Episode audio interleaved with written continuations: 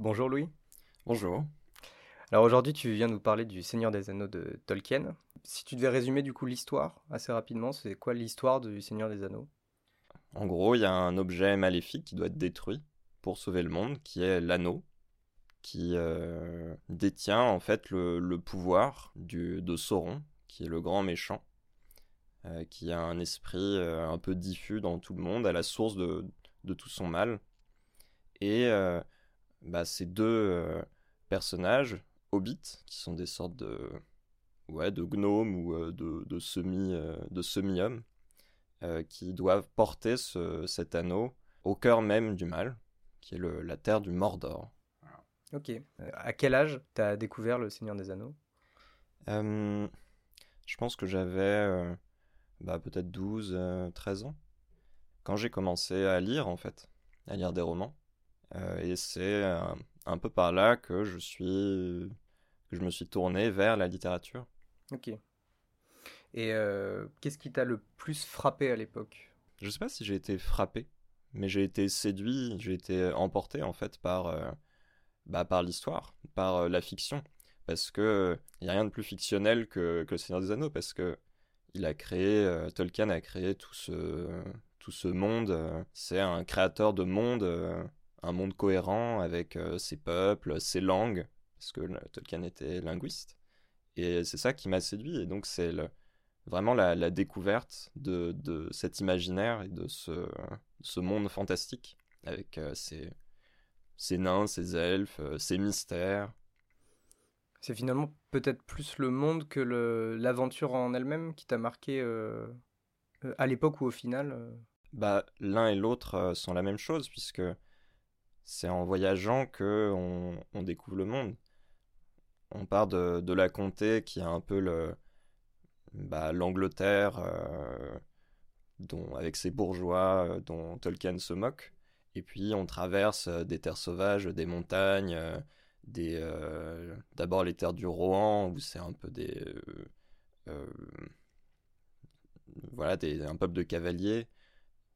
On arrive à Minas Tirith où c'est une sorte de royaume rêvé avec une cité incroyable. et puis les terres abandonnées, maléfiques. Et donc, euh, en, voyageant, les, les, les personnages euh, nous, nous font voyager avec eux et découvrir ce monde euh, qui est dévoilé petit à petit. Là où Tolkien est peut-être le plus habile, c'est la mise en place de mystères. il, nous, il nous donne envie de, de, de savoir ce qui s'est passé auparavant dans son monde. Et il y a des choses, d'ailleurs, qui ne sont jamais expliquées dans Tolkien. Oui, là, là où il, bâtit non seulement un monde, mais une histoire aussi au sens large, avec euh, un, passé lointain. Euh, on aura l'occasion d'y revenir. Est-ce que, du coup, parce que c'était une lecture de jeunesse, euh, à une époque où on aime beaucoup s'identifier au personnage, est-ce qu'il y avait un personnage auquel tu t'identifiais à l'époque Ou est-ce que c'était plus, plus général? Non, je m'identifiais à aucun personnage. Mais j'aurais bien aimé être bah, un, grand elfe séduisant et agile ou un vieux magicien euh, très puissant. Oui, pas tant, pas tant une identification dans le sens où tu te reconnaissais, où je pense euh, certains ont pu se, se, reconnaître dans Frodon parce que euh, il y a cette ambiguïté que certes c'est la, leur race qui fait qu'ils sont de petite taille, mais du coup c'est un, récit un peu initiatique dans lequel il y a un individu plutôt pas naïf, mais on va dire candide, qui se retrouve à être entouré de personnes plus grandes qui en savent plus que lui. Donc il pourrait y avoir cette identification-là, mais du coup, toi, tu étais plus dans la projection d'imaginaire, de te dire euh, comment on se, rêve chevalier. Euh, euh, toi, tu, voulais plus être, être Legolas ou Gandalf ou peut-être Gimli, j'en sais rien. Bah, disons que ça m'aurait plu de sauver le monde, mais je m'identifiais pas à, des personnages, c'était plutôt ouais, une projection. Je sais pas si on si Frodon est enfin euh, un parcours initiatique parce que tout l'objet du voyage c'est en fait de pouvoir revenir chez soi une fois que on a assuré sa, survie. En fait, il n'y a jamais de doute euh, sur euh, ce, qui est, bon. c'est toujours bah, la comté, j'imagine, ses saucissons, sa bière, son tabac. Enfin, on ne sait pas vraiment si c'est du tabac finalement, mais ça peut être autre chose. En tout cas, des choses que les hobbits fument. Probablement autre chose. J'espère. Vu, comme Gandalf a l'air de l'apprécier avec ses cheveux longs et, ses... ce truc de druide là. C'est sûr. Mais euh, c'est les personnages qui peuvent être. Euh, c'est les personnages eux-mêmes qui peuvent être faillibles et être séduits par le pouvoir. Euh, et donc, en ce sens, moi je suis pas séduit par le pouvoir. Donc, je m'identifiais pas à Frodon, non. Parce que là où je parlais de, de récit initiatique, c'est plutôt dans les structures. Euh, il y a le, je connais plus l'auteur, mais le héros mille visages ou euh, la morphologie du conte de Prop, où il y a ce truc-là d'un personnage qui est dans une situation euh, de, de base, qu'il a, il a aucune raison de, de, bouger, il se retrouve à être obligé de bouger. Et il va rencontrer plein d'épreuves, il va devoir avoir de nouveaux objets pour passer ces épreuves-là. Et effectivement, il revient à la situation initiale à la fin, mais finalement, il est, il est changé à tout jamais. Euh, enfin, à la fin du film, Frodon ne peut pas rester dans la comté. Oui. Il est trop changé pour, euh, pour rester. Non, c'est vrai. Bah, il est blessé en fait.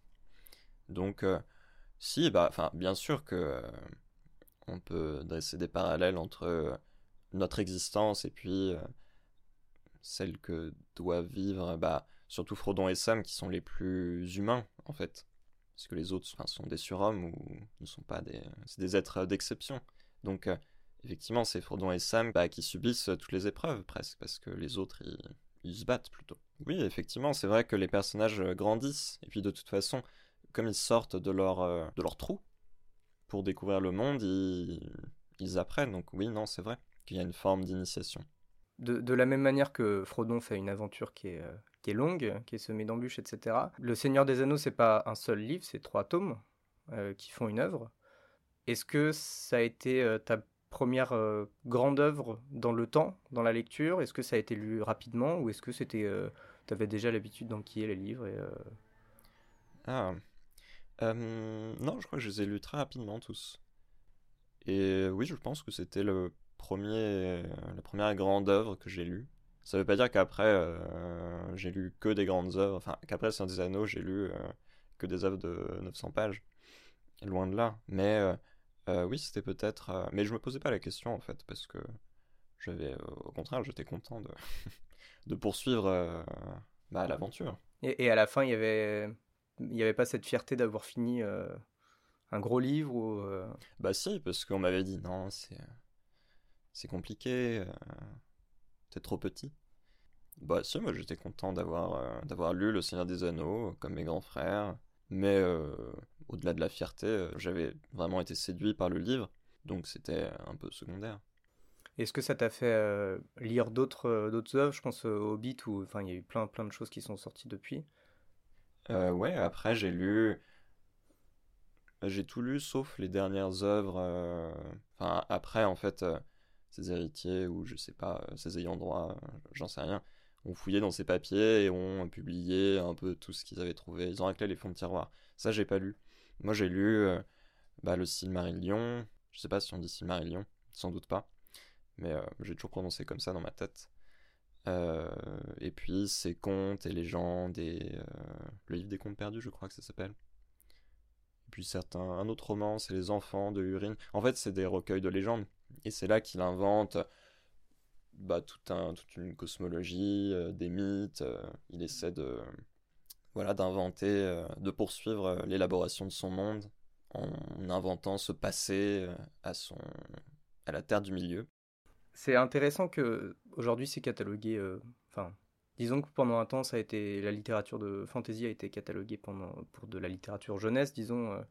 Et pour Tolkien, ce qui constituait la littérature jeunesse, c'était plutôt le Hobbit, ce qu'il avait écrit pour ses petits enfants, il me semble, ou euh, ou ses enfants, et lui-même qualifiait euh, Le Seigneur des Anneaux d'un conte de fées pour adultes et pour euh, amuser, pour être agréable à lire. Qu'est-ce que tu penses de ça, toi qui l'as lu plutôt, plutôt jeune Ah bah oui, dans le Hobbit, le ton est beaucoup plus léger. C'est, enfin, le début de l'histoire, c'est des nains qui sont avides, qui veulent retrouver leur trésor. ils veulent retrouver leur, leur foyer également, mais à l'origine, ils insistent beaucoup sur, euh, par exemple, ils doivent se partager le trésor en 13 par égal. Le 13e étant Bilbo, le, petit hobbit qu'ils sont allés chercher. dans le Seigneur des Anneaux, bah, c'est beaucoup plus sombre. Les enjeux sont beaucoup plus grands. En tant qu'enfant, moi, ça m'a pas traumatisé. J'ai apprécié davantage le Seigneur des Anneaux, je crois, parce que justement, c'était plus épique. Maintenant, je pense que j'apprécierais davantage le Hobbit pour son ton justement plus léger, plus sautillant, plus court aussi, parce que c'est un des anneaux. Maintenant, je sais pas si je pourrais relire Le Seigneur des Anneaux comme ça. Tolkien, disait aussi, euh, quand j'ai regardé en, me renseignant, que l'élément qui était au centre du Seigneur des Anneaux, c'était euh, la mort et la réflexion sur la condition mortelle. Est-ce que c'était quelque chose que tu avais en tête à l'époque, que tu as senti en te disant, euh, certes, j'ai beaucoup de facilité à lire, mais j'ai l'impression qu'on parle de choses sérieuses, ou est-ce qu'il y avait tellement d'autres choses à voir autour de ça que ce fil rouge, en fait, t'apparaissait euh, pas, autant que d'autres éléments? Non, pas du tout. Moi, j'ai pas vu du tout de réflexion sur la mort quand j'étais petit. Non, non, moi, moi ce que je voulais savoir, c'était un, truc un peu de, geek. Hein. Je voulais euh, savoir euh, ce qui était arrivé au septième roi des nains, au cinquième anneau bah, des nains aussi. Beaucoup de trucs de nains moi, c'était le, cette sorte de, de tourbillon euh, d'informations qui dévoile des mystères et qui en révèle d'autres, et qui, qui n'en révèle pas d'autres. Et cette façon un peu euh, détournée qu'a Tolkien de distiller des informations pour construire son monde et son aventure, et en même temps euh, de cacher le, de dissimuler le reste. Et en fait, il a toujours le soin de, de créer, de suggérer un monde plus grand ce qu'il euh, ce qu'il décrit véritablement. Et euh, ce monde plus grand, c'est dans l'espace, mais dans le temps aussi. C'est pour ça qu'après, il a fait ses, ses, contes et légendes inachevés en plus. Non, cette réflexion sur la mort, mais aussi sur la morale, parce que je pense que c'est euh, un des axes de, de lecture qu'on peut avoir. J'y ai pensé après. Ça m'amène à une autre question, ce que tu disais sur le, finalement la capacité évocatrice. Il y, a, presque un, paradoxe, c'est qu'il fait une œuvre qui, est, extrêmement euh, longue, qui est longue à lire, et pourtant, euh, ce qui, il, semble y avoir encore plus de choses dans ce qui n'est pas dit que dans ce qui est dit. Euh, et du coup, est-ce que le souvenir que tu as du Seigneur des Anneaux, est-ce que tu as des souvenirs précis qui viendraient parfois repeupler ton imaginaire, ou est-ce que c'est plutôt une impression diffuse d'un monde qui a été créé, mais sans qu'il y ait quelque chose d'évident il y a plein de choses qui m'ont marqué. Enfin, euh, moi, j'avais adoré le, la forêt de Fangorn avec euh, ces Ents qui sont des, des, des, arbres, en fait, euh, des hommes arbres. C'est pas des hommes arbres, c'est des arbres qui parlent, des sortes d'êtres qui parlent très lentement, qui se déplacent très lentement, qui vivent un peu plus rapidement que les arbres, mais à peine. Et en fait, c'est les Ents ont perdu leur, leur femme. Ils ont perdu les Ents femmes qui sont un jour parties, on sait pas trop pourquoi. Et dans un passage très court, il y a un, end qui raconte ça au personnage. Et donc, euh, bah voilà, un mystère de plus, on se demande ce qui s'est passé. C'est très triste. Ou, euh, je sais pas, enfin par exemple, on sait très peu de choses sur, euh, sur la société des nains. on, on, sait pas, on sait pas trop ce qui se passe, on sait pas où ils sont. Ils sont on, a, on a quelques informations, mais voilà. en fait, après il y a beaucoup de, choses qui sont suggérées dans les autres, euh, dans les autres œuvres. Par exemple, il y a une explication sur l'origine des Ents, mais ça, ça tient de ligne. Voilà, c'est des, des, images un peu frappantes comme ça. Ces souvenirs-là, est-ce qu'ils sont associés à, à des moments de lecture, à des endroits particuliers dans lesquels tu lisais, ou est-ce que ça n'a pas, ça n'a pas survécu à ta mémoire? Euh, bah, je me rappelle où j'étais quand je lisais Seigneur des Anneaux. C'était dans ma chambre, euh, sur mon lit sans doute, ou euh, dans un fauteuil euh, dans le salon quand, quand j'étais tranquille. C'était pendant l'année? C'était pendant des vacances plutôt Non, c'était pendant l'année. Après l'école. Voilà. c'était des souvenirs de lecture assez plaisants parce que quand on peut pas lâcher un livre, en fait, c'est hyper agréable. Enfin, on est hypnotisé. Et il euh, y a peu de livres qui m'ont fait ça ensuite. C'est un plaisir de, lecture euh, bah, très naïf. Ça me l'a refait un peu avec euh, Stendhal, après 50 pages. Parce que Stendhal, il faut, pour moi, il faut lire 50 pages et puis on s'ennuie un peu et puis après, on peut plus le lâcher. Avant qu'on passe à la question plus épineuse des, adaptations, je voulais savoir si, j'imagine pas sur le moment, mais après, parce que c'est une tendance qu'on retrouve souvent. Est-ce qu'après la vie de l'auteur Tolkien t'a intéressé? Comment il en était venu à écrire ses œuvres? Parce qu'il y a eu euh, notamment une, euh, exposition à la BNF euh, il y a un ou deux ans de ça. Est-ce que c'est quelque chose qui t'a intéressé ou as, tu, tu, le remerciais simplement d'avoir écrit cette œuvre-là, mais ça t'intéressait pas plus que ça Je sais qu'il y a eu un film sur lui récemment qui n'a pas forcément été apprécié par tout le monde. bah, je sais, j'ai dû lire sa biographie sur Wikipédia. Euh, il y a déjà beaucoup d'informations, hein. mais euh, non, je n'ai pas été euh, très curieux, j'avoue. Je sais qu'il a grandi en Afrique du Sud, qu'il a connu la guerre, qu'il a fait ensuite ses études au Royaume-Uni, c'était un universitaire, un linguiste. Et euh, j'ai lu euh, certains extraits de ses lettres qui sont sur euh, Wikipédia, encore une fois. donc ça, ça avait l'air d'être un homme charmant. Et ça m'a suffi, voilà. D'accord. Parce que il s'est pris pas mal de, critiques au moment où il a sorti Le Seigneur des Anneaux, parce que c'était de la, de la sous-culture, de la sous-littérature, et c'est vrai que de la part d'un universitaire, il me semble, mais j'espère pas dire de bêtises qu'il est à Oxford, ça peut être surprenant justement ce, cet universitaire qui descend un peu de sa, sa tour d'ivoire euh, pour, euh, pour écrire en plus euh, à l'origine des histoires pour ses, petits-enfants, ses enfants. Est-ce que toi, je sais que tu as un, parcours universitaire, est-ce que c'est quelque chose qui te parle aujourd'hui de d'être capable de faire descendre des, des connaissances extrêmement pointues vers un, public plus large, enfin vers une audience plus large ah non, mais c'est vrai que ça rend euh, le, enfin, euh, le personnage historique de Tolkien d'autant plus sympathique.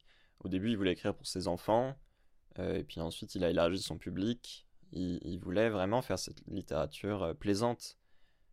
En même temps, je pense qu'on on décèle dans son entreprise et son écriture un plaisir, enfin, un plaisir d'écrire, un plaisir d'élaborer cette, cette énorme fiction. Euh, et donc, euh, ça me touche parce que c'est euh, le plaisir de créer, mais un peu enfantin, sans être naïf d'ailleurs tout en étant extrêmement exigeant avec, Bien sûr. avec enfin, voilà, l'elfique est une langue qui est aujourd'hui étudiée et presque parlée, il me semble. Je, suis sûr qu'il y a des gens qui le parlent. Et, bah, mais peut-être que le fait d'avoir créé ces langues et, et, de les avoir diffusées dans ses œuvres, euh, ça m'a sans doute déterminé d'une certaine façon. Et oui, on ne peut que qu'être admiratif de Tolkien euh, quand il, euh, il, réussit à inclure ce genre bah, de réflexion dans ses œuvres à les, à les partager. Au-delà des langues, c'est aussi un peu les... Enfin, il, fait des épopées. Et donc, son style épique, c'est... Il, il, va aller chercher bah, sans doute chez Homer, mais aussi je pense qu'il a plus à l'esprit euh, des épopées euh, des pays scandinaves, ouais, ou, euh, ou anglo-saxonnes. Bah, Beowulf, il me semble, qui était dans les références. Sans doute, ouais. Alors pas le film, hein, parce que. Dommage. Ça, je suis pas sûr qu'il y ait des gens qui le prennent en référence le film. Et bien justement, ça me fait une transition toute trouvée. Parfait. Puisque Le Seigneur des Anneaux, évidemment, la plupart des gens connaissent comme œuvre adaptée. Euh, et avant de parler de l'adaptation euh, plus précisément, si j'ai bien retenu, tu l'as lu du coup vers 10-12 euh, ans. Les films étaient déjà sortis à l'époque, mais pourtant tu as dit que tu l'as lu parce que tes frères l'avaient lu. est-ce que c'est quelque chose, c'est une littérature qui est arrivée par les films, ou est-ce que c'était déjà présent avant?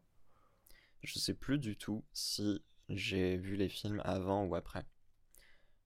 Peut-être que j'ai vu le 1 avant, et que j'ai lu ensuite les romans euh, avant d'avoir vu les deux autres. Euh, c'est sûr que euh, les, les, deux se sont complétés dans mon esprit. Dans ta tête, du coup, c'est un, un, truc qui est, qui est, assez général. Finalement, l'imagerie qui est, qui est, venue avec Le Seigneur des Anneaux, c'est celle de, de, Peter Jackson, ou tu as, as l'impression d'avoir tes propres images qui sont concurrentes? Oui, je pense quand même. parce que je, je, je peux imaginer d'autres choses que ce que les films de Peter Jackson m'ont montré. Il y a des choses que j'aime pas trop, que je trouve un peu, un peu de chez Peter Jackson. J'aime pas trop la façon dont il représente les autres races, en fait. Les elfes et les nains, je trouve c'est un peu, je sais pas, un peu caricatural. Pour moi, elles sont plus humaines, en fait, que, que surhumaines. Mais c'est peut-être quelque chose qui est venu après. De la même manière que Le Seigneur des Anneaux, le livre, finalement cache plus qu'il ne révèle et donc invite à l'imaginaire, est-ce que le film euh, a pas eu ce rôle un peu matriciel dans le sens où il t'a apporté un certain lot d'images que toi tu as pu réinvestir euh, à ta lecture sur euh, bah, presque en fait comme si tu avais accès à des, plein de scènes coupées et que tu avais la version ultra longue de, des, films parce que tu avais. tout à l'heure tu parlais des Ents. moi, c'est un truc qui me, qui bien resté. La voix des Ents, leur représentation dans le film. Ouais. Non, mais bien sûr, il y a des choses qui sont très bien trouvées. Euh, ce qui manque parfois euh, chez Tolkien, c'est un peu les, descriptions. Et euh, je trouve que ce qui est très beau chez les films de Peter Jackson, c'est, oui, les, les objets et puis les, les villes aussi. les, les, lieux, c'est. Peut-être que c'est pour les lieux le... davantage que pour les personnages ou, ou l'aspect des personnages que, que je garde peut-être plutôt ces images-là qui me plaisent. Euh, mais je crois qu'il avait travaillé, que Peter Jackson avait travaillé avec euh, deux illustrateurs qui sont. Mm, enfin, qui, qui, qui, ont tout fait, qui ont dessiné jusqu'au moins de petits, euh, petits objets.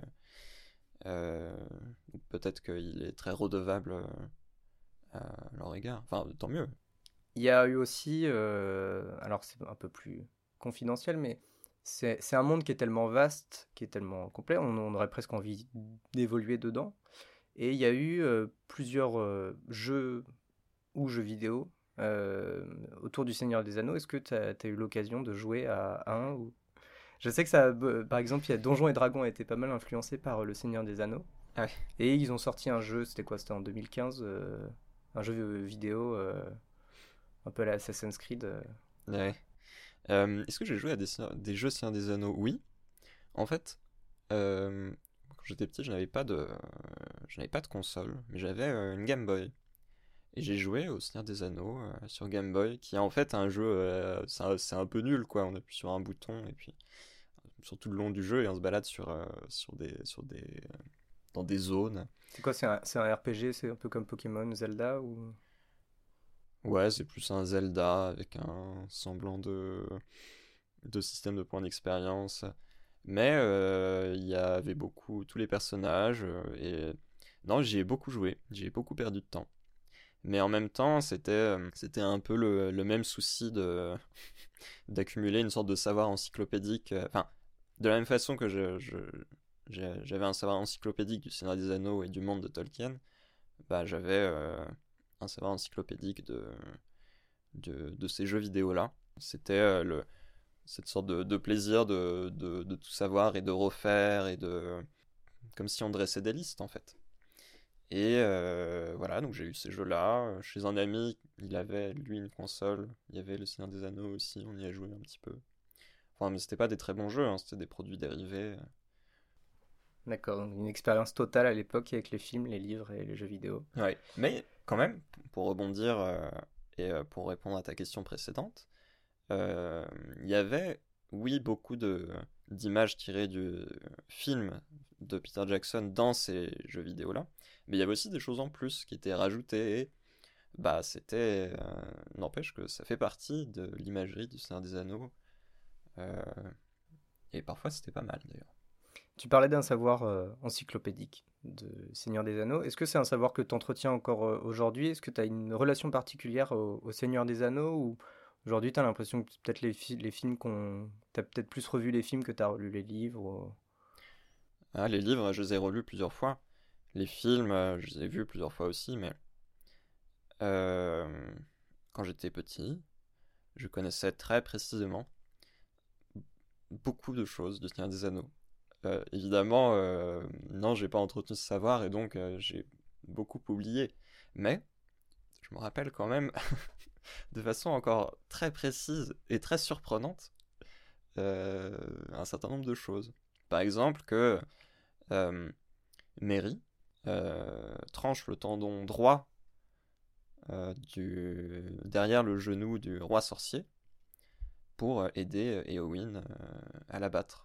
Et aujourd'hui, donc quelques une petite dizaine d'années après ta lecture, le Seigneur des Anneaux, ça occupe encore une place importante ou c'est plus relégué à une expérience adolescente, peut-être encore de jeune adulte, mais tu, le, gros du Seigneur des Anneaux est peut-être derrière toi ou? Oui, c'est difficile de de revenir à ce genre de livre quand on en a lu d'autres en fait. Aujourd'hui, bah, j'essaie de le relire un peu et bon, c'était plus c'était plus pareil quoi. Mais je pense que ça reste c'est un livre que moi je conseillerais à, à des des jeunes quoi pour découvrir la littérature et et je dirais pas que c'est ennuyeux, je dirais pas que c'est compliqué, non, faut au contraire, moi je ferais confiance à Tolkien pour séduire les les, les, les jeunes esprits. et et voilà, mais euh, ça continue de, ouais, de, de m'habiter parce que ne serait-ce que les souvenirs, euh, parfois j'y repense euh, et je, quand même, je redécouvre des aspects, mais pas la réminiscence que, auxquels j'y avais pas pensé. Dès que tu approches une plaine ou une mine. Ah oui, bien sûr. Je, suis comme Gimli ou Legolas. Ouais. On va maintenant passer à, donc à l'extrait que tu as choisi. Est-ce que tu pourrais nous le présenter un peu en quelques mots avant, euh, de le lire? Alors euh, oui, dans cet extrait, en fait, Frodon et Sam et leurs amis Mary et Pipin sont accompagnés de compagnons euh, plus puissants, disons. donc il y a parmi les plus connus Gandalf, le magicien, et puis Aragorn qui est, disons, une sorte de un rôdeur, comme ils disent dans les films et ils doivent ramener l'anneau euh, euh, au Mordor pour le détruire. Il n'y a que au Mordor qui peuvent le détruire. C'est leur mission. Pour sauver le monde, encore une fois. Sauf que bah, le, voyage est dangereux, il y a beaucoup d'ennemis et d'embûches, ils doivent être discrets, euh, et pour passer une chaîne de montagnes, ils doivent passer en dessous par les mines de la Moria. Et en fait, les mines de la Moria, c'est comme ça qu'on appelle un ancien royaume déserté euh, des nains. Euh, l'extrait que j'ai choisi euh, se déroule lorsqu'il traverse ces mines et lorsque justement c'est l'occasion au personnage d'évoquer ce passé glorieux et aussi la déchéance de ce royaume. On est quoi On est dans le, dans le premier tome On est dans le premier tome.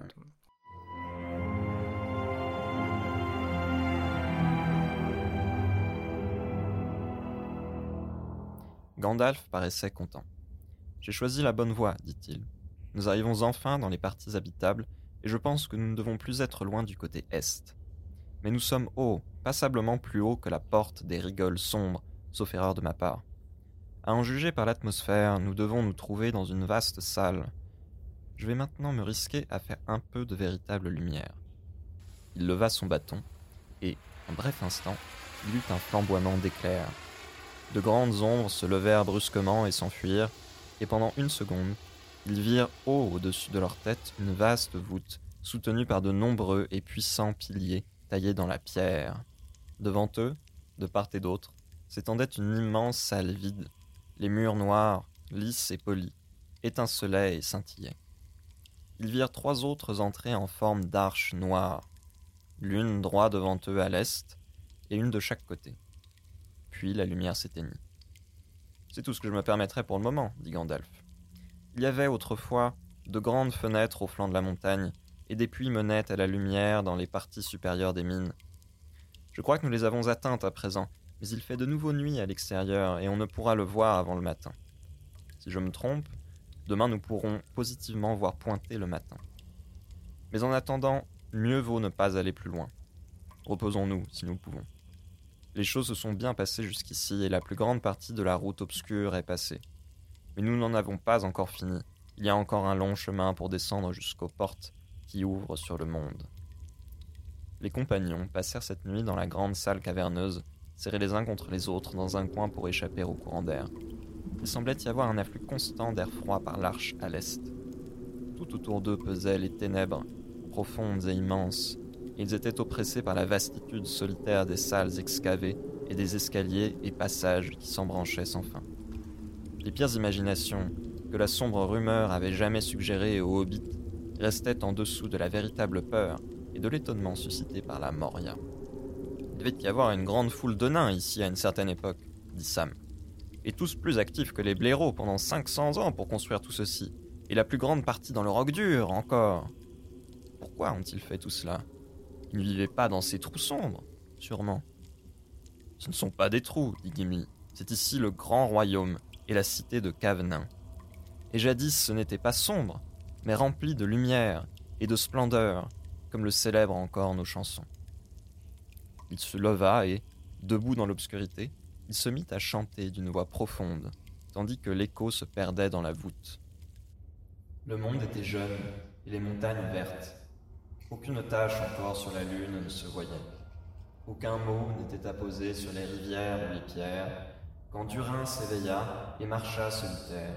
Il nomma les collines et les combes sans nom. Il but l'eau des puits jusqu'alors non goûtée. Il se baissa et regarda dans le lac du miroir et vit apparaître une couronne d'étoiles, comme des joyaux sur un fil d'argent au-dessus de l'ombre de sa tête.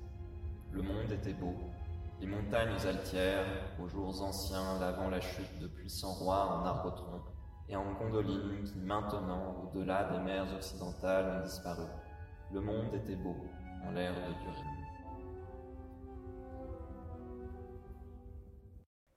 Pourquoi ce passage Dans toute l'œuvre de, de, Tolkien, dans tout le Seigneur des Anneaux, pourquoi ce passage-là en particulier? Bah D'abord parce que je crois que je préfère le début, en fait. Parce que euh, euh, c'est euh, là qu'il y a tous les compagnons, et là que on se pose encore le plus de questions. On commence à découvrir le monde.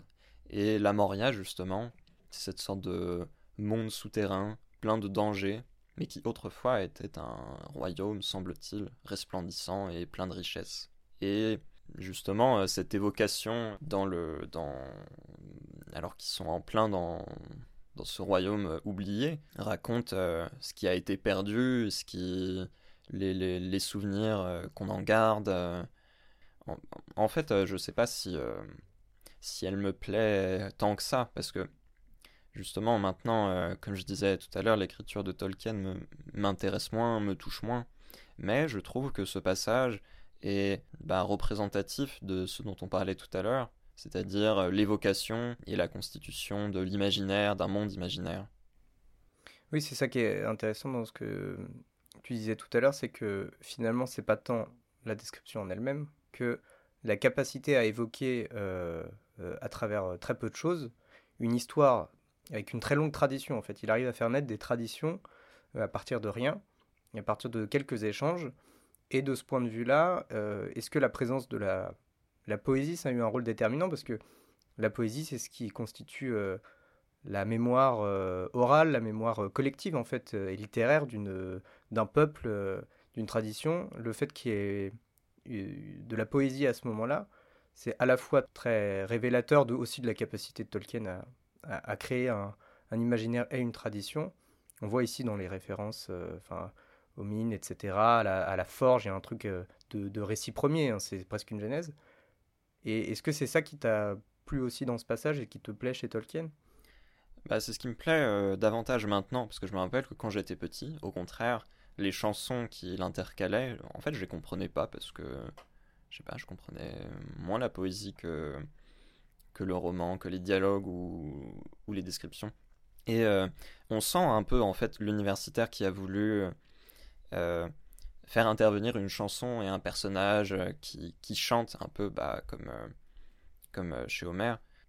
Et euh, il y a quelque chose euh, d'un peu, euh, un peu artificiel en fait. Gimli qui tout à coup se met, monte sur une pierre et se met à chanter alors qu'ils étaient censés être discrets. Enfin, bon.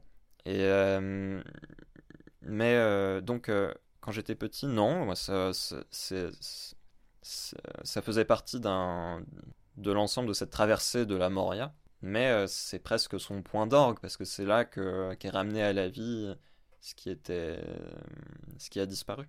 Et le, enfin, le fait qu'il y ait de la, y ait de la, la musique là-dedans, parce que même dans ta lecture, on a ressenti une certaine volonté à faire de la musicalité. Le passage, il est en italique dans le livre c'est quelque chose qui, donc euh, tu disais, ton attention à la poésie, elle est plus présente aujourd'hui.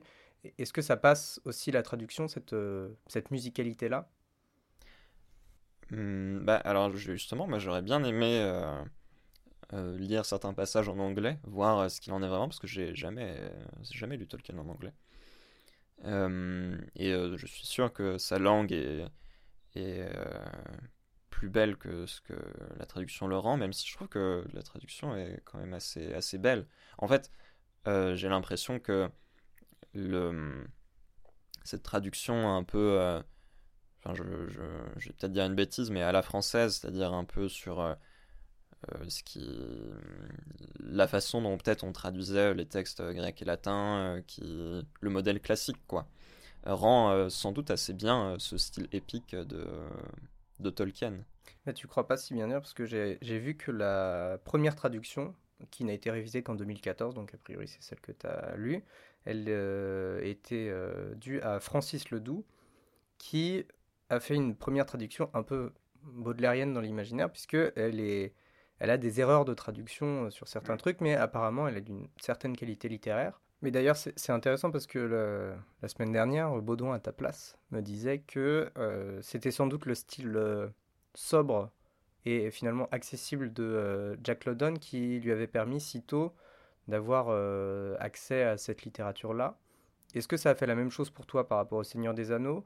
Dans ce sens où, est-ce que le moment où tu as commencé à lire de la littérature avec peut-être plus de style, avec un style plus imprégné, est-ce qu'il fallait pas être du coup plus mature pour euh, apprécier cette littérature-là? Et du coup, le fait d'avoir un style plus sobre, avec euh, moins de, formules marquantes, mais avec un monde euh, évoqué, ça t'a pas permis du coup d'avoir de faire un apprentissage en douceur finalement de la littérature? Ah bah si, bien sûr. Il y a beaucoup de dialogues hein, dans Tolkien et ça rend les choses très dynamiques. Et euh, maintenant, euh, je recherche pas du tout les mêmes choses quand je lis un roman. Et, mais c'est sûr que le pouvoir de séduction de, Tolkien euh, passe aussi par cette. oui, cette. je dirais pas sobriété, parce que c'est pas sobre en fait, mais une, certaine simplicité, dans, au moins dans, dans, la forme, enfin, le, je pense au, dialogue justement. Mais les, personnages se parlent en fait, ils se parlent tout le temps, il n'y a pas de. Tout passe. Enfin, pas tout, mais parce que là, on a vu, c'est euh, il y a une partie de description, mais la description passe aussi par euh, les, personnages. Euh, voilà, et donc c'est toujours des rapports entre tel et tel personnage qui, qui, qui bah, personnifie en fait l'aventure.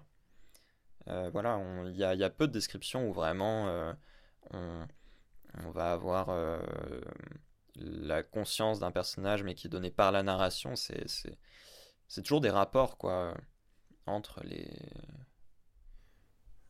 ouais, entre les personnages. C'est marrant parce que en en parlant, ça me fait penser au fait que alors même que lui-même dit ne pas ni avoir lu ni avoir euh, ni lu les livres ni vu les films, c'est un peu le rapport qu'on a dans Camelot avec euh, énormément de choses qui passent à travers les dialogues, finalement très peu de budget donc très peu de description et pourtant l'impression d'un monde qui est vaste et, euh, et avec des, des personnalités qui se révèlent euh, non pas tant à travers leurs actes qu'à travers leurs dialogues. Oui, bah bien sûr. Même si chez Tolkien, c'est moins des personnalités de, personnages que vraiment. parce qu'ils sont pas, ils sont pas très, sont pas très humains. Enfin, il y a les hobbits, mais c'est parce que c'est leur rôle. Sinon, ils vont avoir beaucoup de discours grandiloquents. Là, on a vu, bon, ça parle beaucoup de mal, de, terre sombre, de bon, on sait jamais trop ce que c'est finalement. Et euh, le fait que ça, passe par des situations d'énonciation euh, apporte beaucoup au, dynamisme du texte, je pense. Oui, c'est ça. Finalement, la, description, elle est moins importante que le fait que les décors soient racontés, que l'histoire soit racontée. Ça passe toujours euh, par un intermédiaire, finalement. Ouais, c'est vraiment des contes, quoi. C'est un énorme conte. Et de ce point de vue-là, euh, un des procédés qu'on retrouve dans l'extrême et qui en fait euh, c'était ce dont je parlais avec le côté récit initiatique. On voit ici bien le rôle de Frodon qui interroge, euh, qui est enthousiaste parce qu'il est complètement ignorant de ce truc-là, quoi. Voilà, c'est alors c'est Sam, mais ils sont ah un peu Sam, parce que Sam c'est le jardinier, c'est le un peu la bonne poire. Frodon, il c'est plutôt le bourgeois. Ouais, c'est le bourgeois, c'est le gars torturé parce que c'est lui qui porte l'anneau, il a, il a un fardeau. Évidemment, il a rien à faire donc il peut bien se concentrer sur ses petits problèmes perso, sur qu'il va voir un psy. Insupportable.